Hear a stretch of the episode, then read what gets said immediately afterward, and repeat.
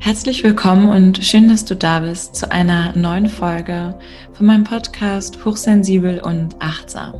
Dein Podcast für einen bewussten Umgang mit der Welt der freien Sinne.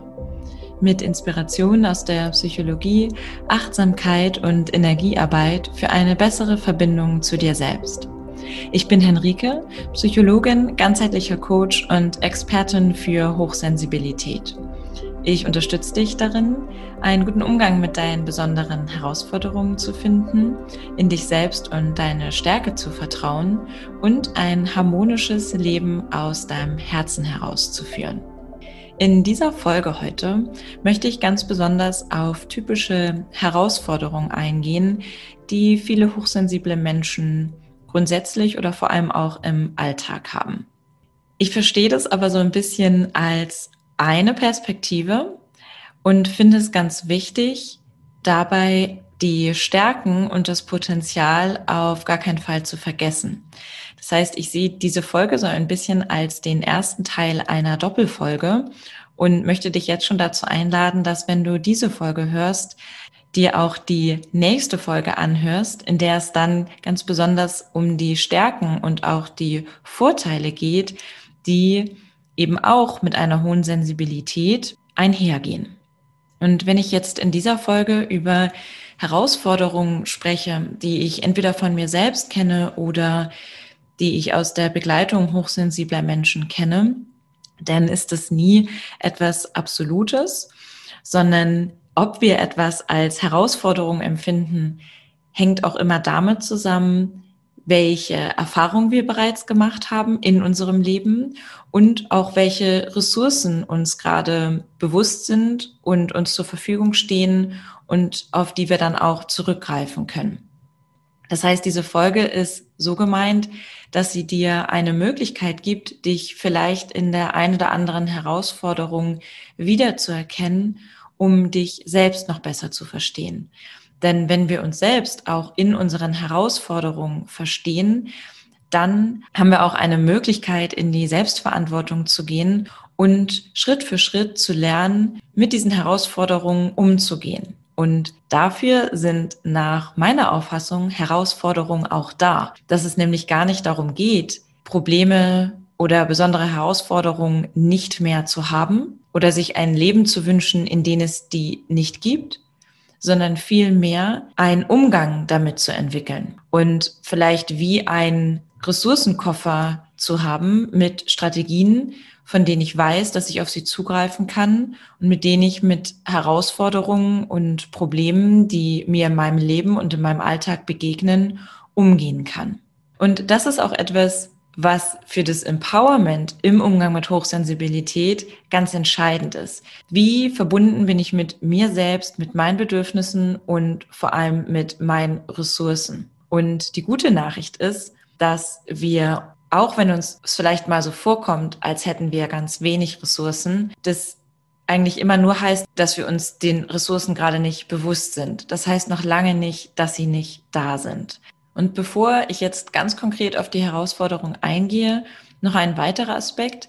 Es gibt ja nicht den einen hochsensiblen Menschen, sondern Hochsensibilität ist ein Persönlichkeitsmerkmal und zwar eins von vielen. Das heißt, es ist ein Aspekt der Persönlichkeit, der sich zwar schon auf viele Bereiche auswirkt, aber wir haben ja auch noch ganz andere Eigenschaften, die uns zu dem machen, was wir sind. Und was auch noch dazu kommt, ist, dass wir durch Erfahrungen, die wir im Laufe unseres Lebens und vor allem in der Kindheit machen, geprägt werden und darauf aufbauend unsere inneren Überzeugungen und unsere Sicht auf die Welt bilden und auch unsere eigene Realität erschaffen. Und aus dieser erschaffenen Realität heraus, auf Basis dieser inneren Überzeugung, die wir über die Erfahrungen, die wir machen in unserem Leben ja wie abgespeichert haben, die wirken sich auch darauf aus, wie wir das Leben, uns selbst und auch unsere Umwelt erleben und wahrnehmen. Das heißt, es gibt also verschiedene Einflüsse. Zum einen, die mich zu dem machen, was ich bin und natürlich auch, die dazu beitragen, was in meinem Leben ich als Belastung empfinde und womit ich vielleicht aber auch besser umgehe und was auch meine Ressourcen sind.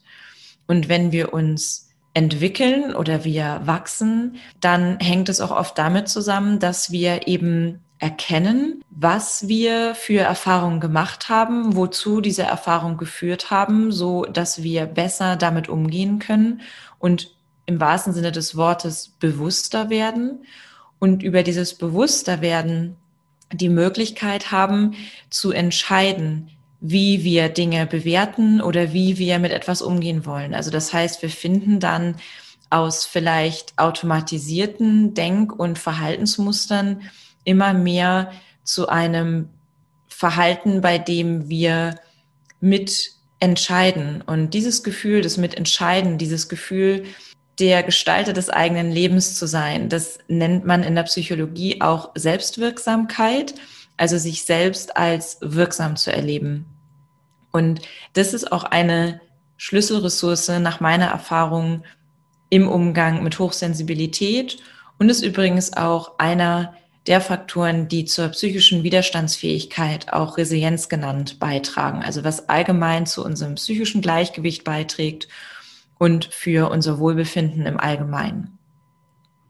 Und um die Selbstwirksamkeit zu stärken, gibt es eben diese zwei Seiten. Also zum einen mir meinen Herausforderungen bewusst zu werden und Tools und Strategien zu haben, auf die ich auch bewusst Zugriff habe, um mit diesen Herausforderungen umzugehen und mir aber auch meiner Stärken und Vorteile bewusst zu werden.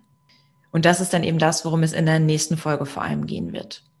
Meine Idee ist es, dir die Herausforderungen, die durchaus typisch sind, vorzustellen und dir damit die Möglichkeit zu geben, dich selbst darin zu erkennen und dadurch dich selbst besser zu verstehen, weil das wie der Anfang ist, eine ganz wichtige Basis, um uns in dem, wie wir jetzt gerade sind, anzunehmen und zu akzeptieren.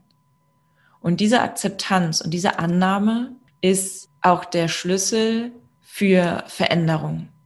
Also in dem Moment, wo ich akzeptiere und annehme, was mir passiert ist, was ich bisher erlebt habe, wie ich bisher mit Dingen umgegangen bin, bringe ich wie eine Ruhe in mir herein, die mir Energie gibt, um neue Wege zu gehen, neue, vielleicht auch sogar innere Räume zu betreten, in denen ich eine ganz neue Sicht und Perspektive entwickeln kann auf Dinge. Und genau deswegen ist dieses Verständnis so wichtig. Und ich sage das deswegen noch dazu, weil dieses Verständnis nicht dafür da ist, um dann in absolutes Selbstmitleid zu verfallen. Ein, es ist schon okay, also zu einer Selbstannahme gehört natürlich auch dazu, mit sich selbst ins Mitgefühl zu gehen. Es gibt aber einen Unterschied zwischen Mitgefühl und zwischen Selbstmitleid. Also wenn ich mit mir selbst mitfühle, dann ist das diese annehmende, liebevolle Haltung mir selbst gegenüber, dass ich so bin, wie ich bin, dass ich Erfahrungen gemacht habe, die ich gemacht habe. Und ja, damit auch wirklich ein bisschen einen Frieden zu schließen. Und aber auch über dieses Frieden damit schließen, in eine Kraft zu kommen und die Überzeugung in mir wachsen zu lassen, dass ich daran auch etwas ändern kann und dass immer alles in Bewegung ist und fließt und dass Dinge, die vergangen sind, schon vergangen sind und dass ich hier und jetzt gerade die Möglichkeit habe, zu wachsen und mich zu verändern, wenn ich die Entscheidung treffe. Das heißt, dafür ist dieses Verständnis und diese Erkenntnis da, um diesen Samen zu legen für etwas, was in Zukunft wachsen darf. Denn wenn ich mich selber dafür bemitleide, dass ich es so schwer im Leben habe und dass ich jetzt dadurch, dass ich so sensibel bin, einen Nachteil habe und wenn ich mir das selbst immer wieder erzähle und auch tatsächlich das, ja, wie mein Blick ist oder wie die Brille ist, mit der ich durchs Leben gehe, dann wird sich das auch immer so bestätigen. Das nennt sich auch die selbsterfüllende Prophezeiung. Also das, was ich selber in mir annehme und die Überzeugung, die ich in mir trage, die strahle ich auch nach außen und so werde ich auch eher Erfahrung machen oder eher bestätigt bekommen, dass es wirklich genauso ist. Und das Coole daran ist aber, dass wenn ich in meinem Inneren etwas ändere und ich mir erlaube, mir vorzustellen, dass es auch Vorteile hat und dass es auch ganz besondere Seiten hat, die für mich positiv sind, dass ich dann auch zunehmend Erfahrung mache, die mir das wiederum bestätigen. Und bevor ich dir nun so die besonders typischen Herausforderungen, die viele hochsensible Menschen haben, vorstellen, möchte ich dich kurz dazu einladen, mal dir bewusst zu machen, wie sich dein Wahrnehmungsfokus aufteilt. Also wenn du magst, dann kannst du dir sogar auf ein Blatt Papier einen Kreis malen und dir mal vorstellen, dass dieser Kreis wie eine, wie eine Torte ist. Und diese Torte, die repräsentiert deine bewusste Aufmerksamkeit.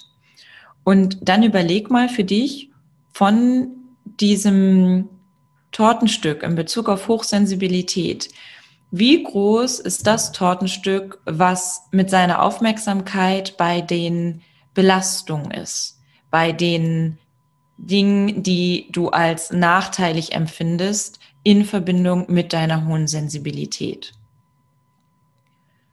Und entweder du zeichnest dir das wirklich ein oder wenn du jetzt gerade kein Blatt Papier da hast, dann kannst du das natürlich auch mal so einfach vor deinem inneren Auge machen oder so im Geiste dir das einfach mal so überlegen, wie groß ist dieser Anteil und vor allem auch, wie groß ist der im Verhältnis oder beziehungsweise wie viel Platz bleibt da noch für die Wahrnehmung der schönen Seiten, der Vorteile und der Stärken, die sich aus der hohen Sensibilität ergeben.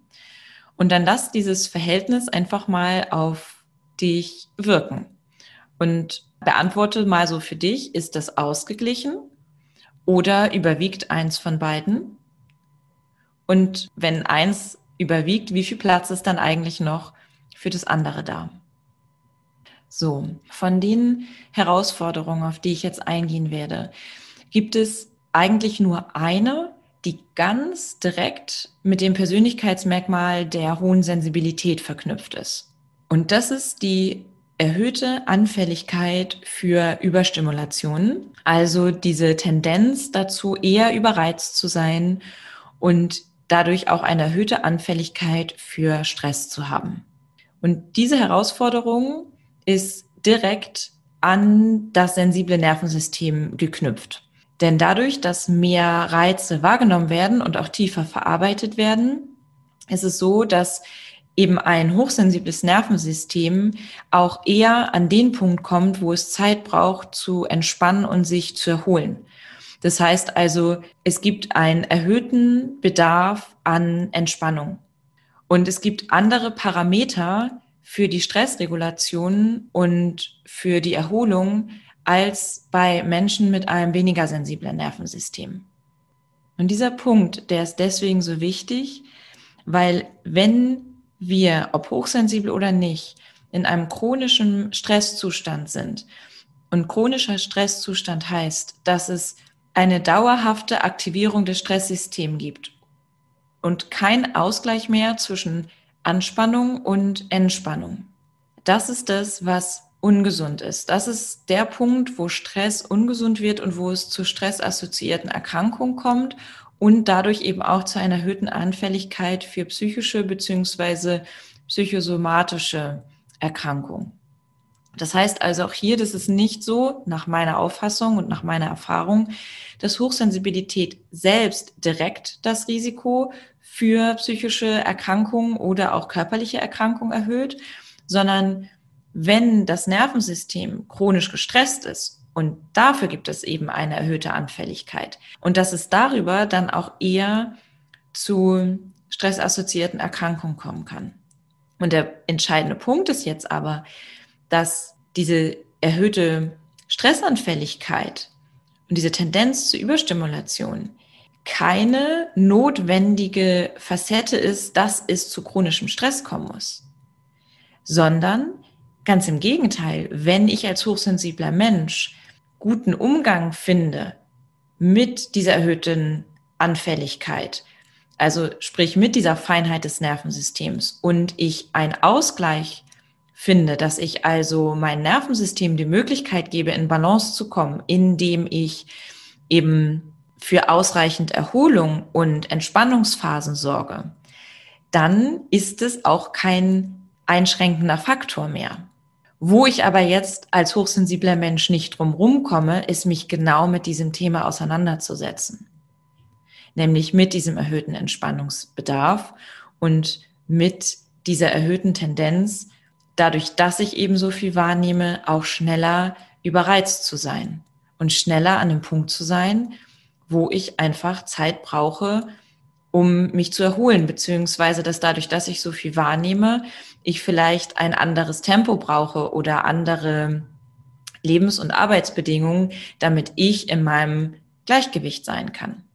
Denn jedes Nervensystem hat einen Bereich, in dem es so in seiner optimalen Reizverarbeitung ist. Also weder zu wenig noch zu viele Reize. Und wenn ich in diesem mittleren Bereich bin, dann fühle ich mich wohl und das ist auch so der Zustand, in dem ich dann optimal leistungsfähig bin. Also mit leistungsfähig nicht so im Sinne der Leistungsgesellschaft, sondern leistungsfähig meint hier, dass ich da dann eben Zugriff habe auf meine Fähigkeiten, auf meine Stärken und auch meine Ressourcen. Und das gilt natürlich für alle Menschen, dass dieser Bereich so dieser Wohlfühlbereich ist. Und was jetzt aber der Unterschied ist oder die besondere Herausforderung in Bezug auf Hochsensibilität, ist, dass die Parameter, die jetzt bestimmen, wann zu viel Reize sind, eben sich unterscheiden für hochsensible Menschen zu vielleicht der Durchschnittsbevölkerung.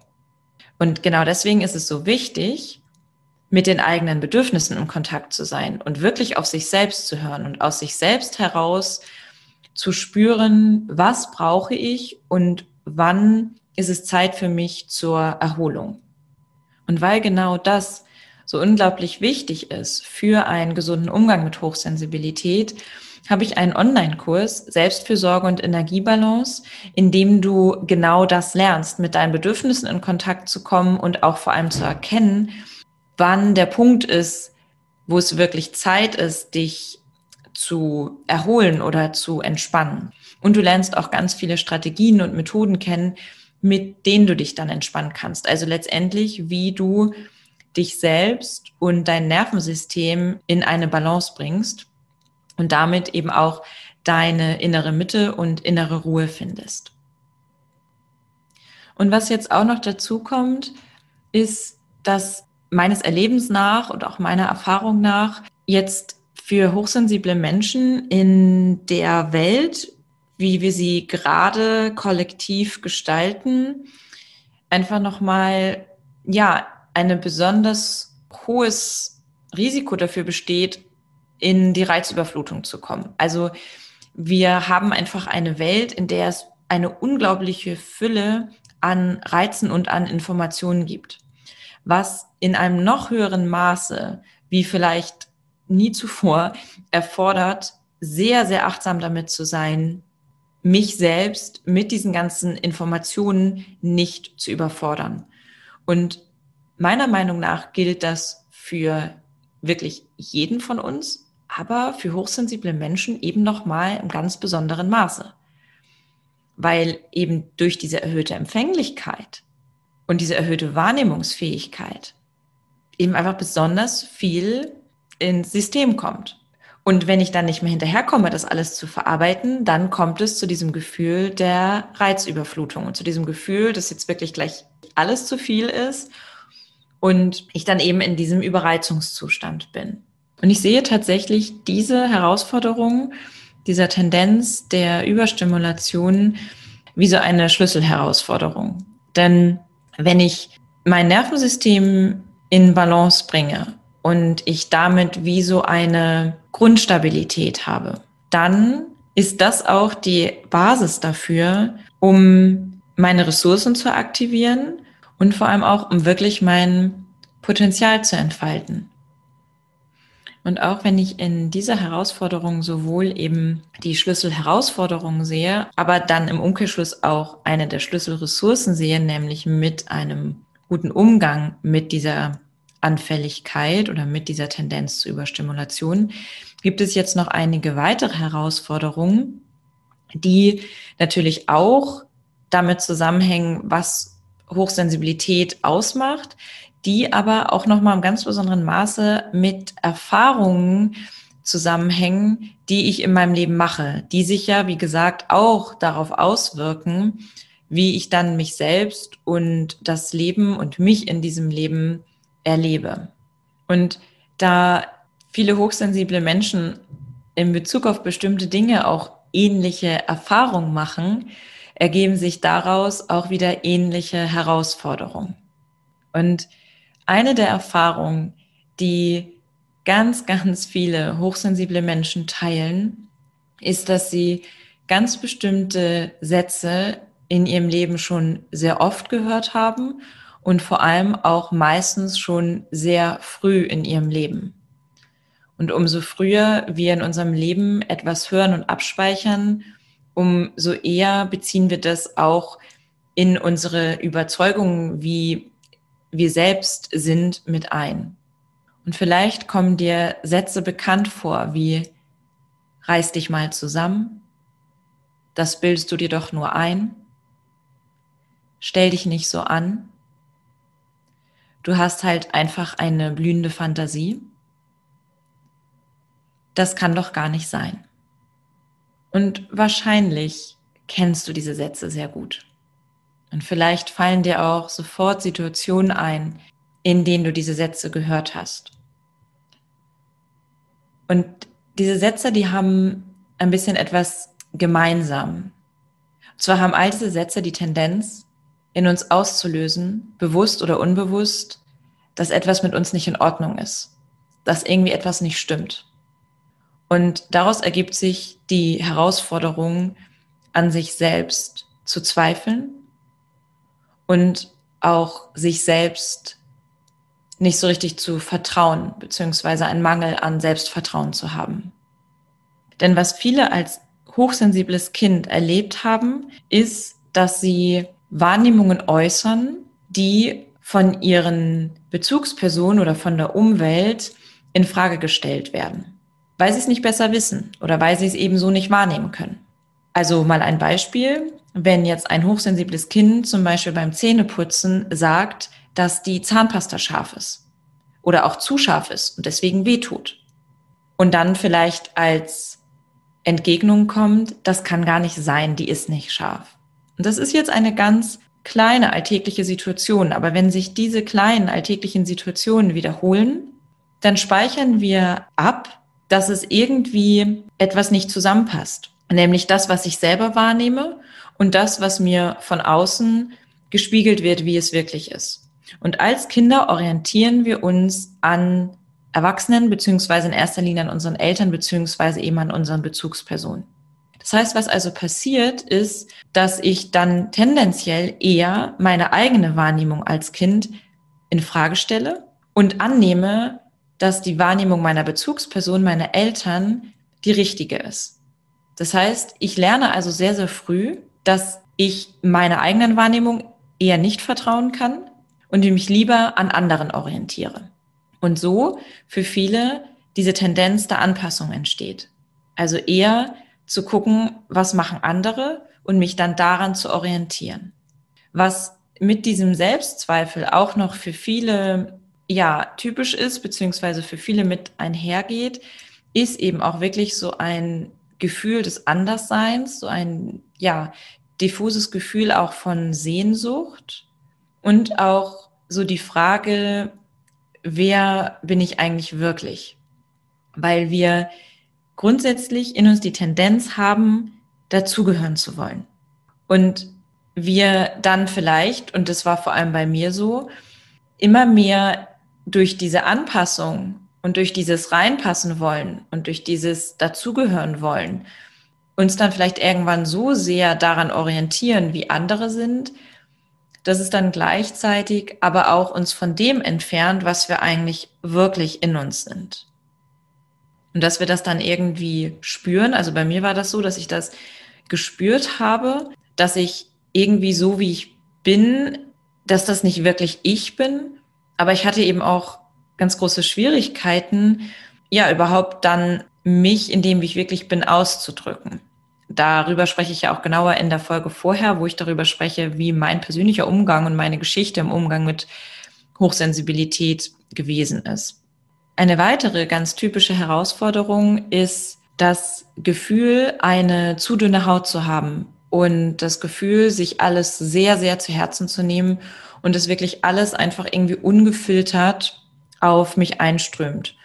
Und dass ich vielleicht wirklich das Gefühl habe, dass es gar keine Grenze gibt zwischen mir und dem, was ich alles wahrnehme, zwischen mir und anderen Menschen. Also, dass durch diese erhöhte Empathie und diese ganz starke Einfühlsamkeit und dieses hohe Einfühlungsvermögen es sich so anfühlt, dass es gar keine Grenze gibt zwischen den Gefühlen der anderen Menschen und zwischen den Stimmungen der anderen Menschen und meiner eigenen. Und was daraus oft resultiert, ist so das, was ich ganz gerne empathischen Stress nenne, nämlich dadurch, dass ich so gut wahrnehmen kann, wie es den anderen geht, ich auch diesen Impuls in mir verspüre, danach handeln zu müssen, darauf eingehen zu müssen. Und wenn ich darauf eingehe, was andere brauchen, weil ich ja so gut wahrnehmen kann, was die Bedürfnisse von den anderen sind, ich mich dabei aber selber vergesse und selbst hinten anstelle, dann sinkt meine eigene Selbstregulationsfähigkeit und das wiederum heißt, dass ich unglaublich viel Energie nach außen abgebe und für mich selbst aber keine übrig bleibt oder zumindest nicht genug. Und diese Rechnung, die funktioniert auf Dauer nicht und trägt auch dazu bei, dass ich dann mich ausgelaugt fühle oder erschöpft fühle. Und du wirst es wahrscheinlich kennen, dass du deine eigenen Gefühle sehr intensiv erlebst und dass du auf Ereignisse vielleicht mit besonders starken emotionalen Reaktionen reagierst. In beide Richtungen. Also sowohl extreme Freude als aber eben auch extreme Traurigkeit oder von Dingen eben im ganz besonderen Maße berührt zu sein, sowohl positiv als auch negativ. Das ist vielleicht, wenn du etwas in den Nachrichten hörst, dass irgendwo etwas Schreckliches passiert ist, dass es dich eben dann auch wirklich besonders mitnimmt und es dich auch lange beschäftigt. Diese erhöhte Emotionalität, also beziehungsweise dieses intensive Erleben der Gefühle, das ist auch tatsächlich etwas, was sich auch in der Gehirnstruktur hochsensibler Menschen zeigt. Zum Beispiel über eine erhöhte Aktivität des Thalamus, also das ist ein Teil im Gehirn, der mit den Gefühlen zusammenhängt. Und über diese erhöhte Aktivität dann eben auch Gefühle besonders intensiv erlebt werden. Und was jetzt daran die Herausforderung sein kann, ist, dass viele die Erfahrung gemacht haben, dass sie für ihre starken emotionalen Reaktionen irgendwie vielleicht verurteilt worden sind oder bewertet worden sind oder dass sie eben vielleicht öfter hören, dass sie sich nicht so anstellen sollen oder nicht so übertreiben sollen. Und daraus kann sich dann so wie eine Sorge vor emotionaler Überreaktion ergeben. Also dass man sozusagen wie, ja, so ein bisschen seine eigenen Reaktionen scheut, beziehungsweise diese Reaktion auch auszudrücken. Also dann vielleicht auch wirklich einfach mal weinen zu müssen wegen etwas und dieser, dieser Emotionen und diesem Gefühl auch einen Ausdruck zu verleihen. Und dass es da eben vielleicht so ein bisschen eine Sorge, beziehungsweise vielleicht auch wirklich ein Schamgefühl gibt, so zu erleben und es so auszudrücken. Und vielleicht im Zusammenhang damit oder auch unabhängig davon, sich mit der Intensität der eigenen Gefühle überfordert zu fühlen. Weil es nicht einzuordnen ist oder weil auch so das Verständnis dafür fehlt und man sich wirklich so wie von den eigenen Gefühlen so überrollt und übermannt fühlt, dass man irgendwie, ja, sich hilf vielleicht sogar wirklich hilflos damit fühlt. Eine weitere Herausforderung, die ich jetzt gerne in dieser Folge noch mit dir teilen möchte, ist das Gefühl, zwischen zwei Welten aufgespannt zu sein. Vielleicht kennst du auch dieses Gefühl, dass du Zugang hast zu Wahrnehmungsbereichen oder zu seelischen, geistigen Ebenen, und gleichzeitig merkst, dass andere Menschen oder vielleicht sogar auch dir nahestehende Menschen diesen Zugang nicht haben, beziehungsweise die Welt irgendwie, ja, anders erleben oder Dinge auch anders einordnen. Oder vielleicht hast du auch manchmal irgendwie ein größeres Bild oder ein ganzheitlicheres Bild als andere. Und das kann dieses Gefühl auslösen. Und so kenne ich es von mir und auch von vielen Menschen, die ich, die ich begleite und unterstütze. So diese, ja, wie so ein innerer Spagat, den man machen muss, um irgendwie sich so zwischen diesen Welten hin und her bewegen zu können oder zu wollen. Der Hintergrund dafür ist, dass die Menschen, die ein ganz besonders feines System haben, eine ganz ausgeprägte sensitive, intuitive Wahrnehmung, Schwingungen und Energie in Frequenzen wahrnehmen, die für die meisten anderen nicht bewusst wahrnehmbar sind. Und deswegen die eigene Wahrnehmung ja in Bereiche geht, von denen andere sagen, dass es das so nicht gibt oder dass es Wahrnehmungsphänomene, Wahrnehmungsbereiche sind, die als nicht allgemein anerkannt gelten. Und das ist dann oft ein weiterer Grund dafür, weshalb viele hochsensible Menschen an ihrer eigenen Wahrnehmung zweifeln oder sich eben so aufgespannt fühlen, weil sie eigentlich eine ganz ausgeprägte Intuition haben und ja sehr begabt sind, sensitiv wahrzunehmen und aber gleichzeitig dieser eigenen Wahrnehmung nicht vertrauen und vielleicht besondere Schwierigkeiten haben, sich zwischen Herz und Kopf zu entscheiden, weil sie nämlich eigentlich die Herzensstimme oder so die innere Stimme eigentlich sehr gut wahrnehmen können und oft aber vielleicht sich nicht trauen, dem wirklich auch Aufmerksamkeit zu schenken und danach auch Entscheidungen zu treffen oder sich von dieser inneren Stimme auch wirklich leiten zu lassen. Und ich sehe in der, ja, eigentlich wirklich schon Rückverbindung an die Intuition und an das innere Wissen eine ganz, ganz wichtige Ressource und Kraftquelle. Denn nach meiner Erfahrung, nach meinem Gefühl, haben hochsensible Menschen so ausgeprägte intuitive Fähigkeiten, dass wenn wir die nicht nutzen, beziehungsweise vielleicht sogar nicht beachten, auch eine ganz, ganz wichtige Kraftquelle nicht nutzen. Und sie deswegen auch im Umkehrschluss wieder eine ganz, ganz große Ressource darin, wieder mehr mit der eigenen Intuition in Verbindung zu kommen und wieder mehr der eigenen Wahrnehmung zu vertrauen. So, und damit hast du jetzt einen Überblick bekommen über so typische Herausforderungen im Umgang mit Hochsensibilität und es ist wie gesagt so, dass es vielleicht nicht alles auf dich zutrifft, aber vielleicht hast du dich ja in der einen oder anderen Sache wiedererkennen können und kannst so dich selbst noch besser verstehen und dich auch mit deinen Herausforderungen annehmen und vor allem dir auch bewusst werden, dass du mit diesen Herausforderungen nicht alleine bist. Und zum Abschluss der Folge möchte ich dich noch gerne an die kleine Übung erinnern, wo du für dich überlegt hast, wie viel Aufmerksamkeit in die Herausforderungen und Belastung geht und wie viel auch in die Vorteile und Stärken. Und bevor es dann nämlich in der nächsten Folge ja um die besonderen Stärken und Vorteile von Hochsensibilität geht, möchte ich dich dazu einladen, schon einmal für dich selbst zu überlegen, wie deine Aufmerksamkeit auch auf deine Stärken noch ein bisschen größer werden kann. Und dabei geht es nicht darum, die Herausforderungen wegzudrängen oder nicht zu beachten, sondern es geht darum, dich selbst mit deiner hohen Sensibilität beidseitig zu betrachten. Also sowohl die Herausforderungen zu erkennen und auch Wege zu finden, mit diesen Herausforderungen immer besser umzugehen und dir aber auch deine Stärken bewusst zu werden, die dir auch wiederum dabei helfen, mit den Herausforderungen auch besser umzugehen.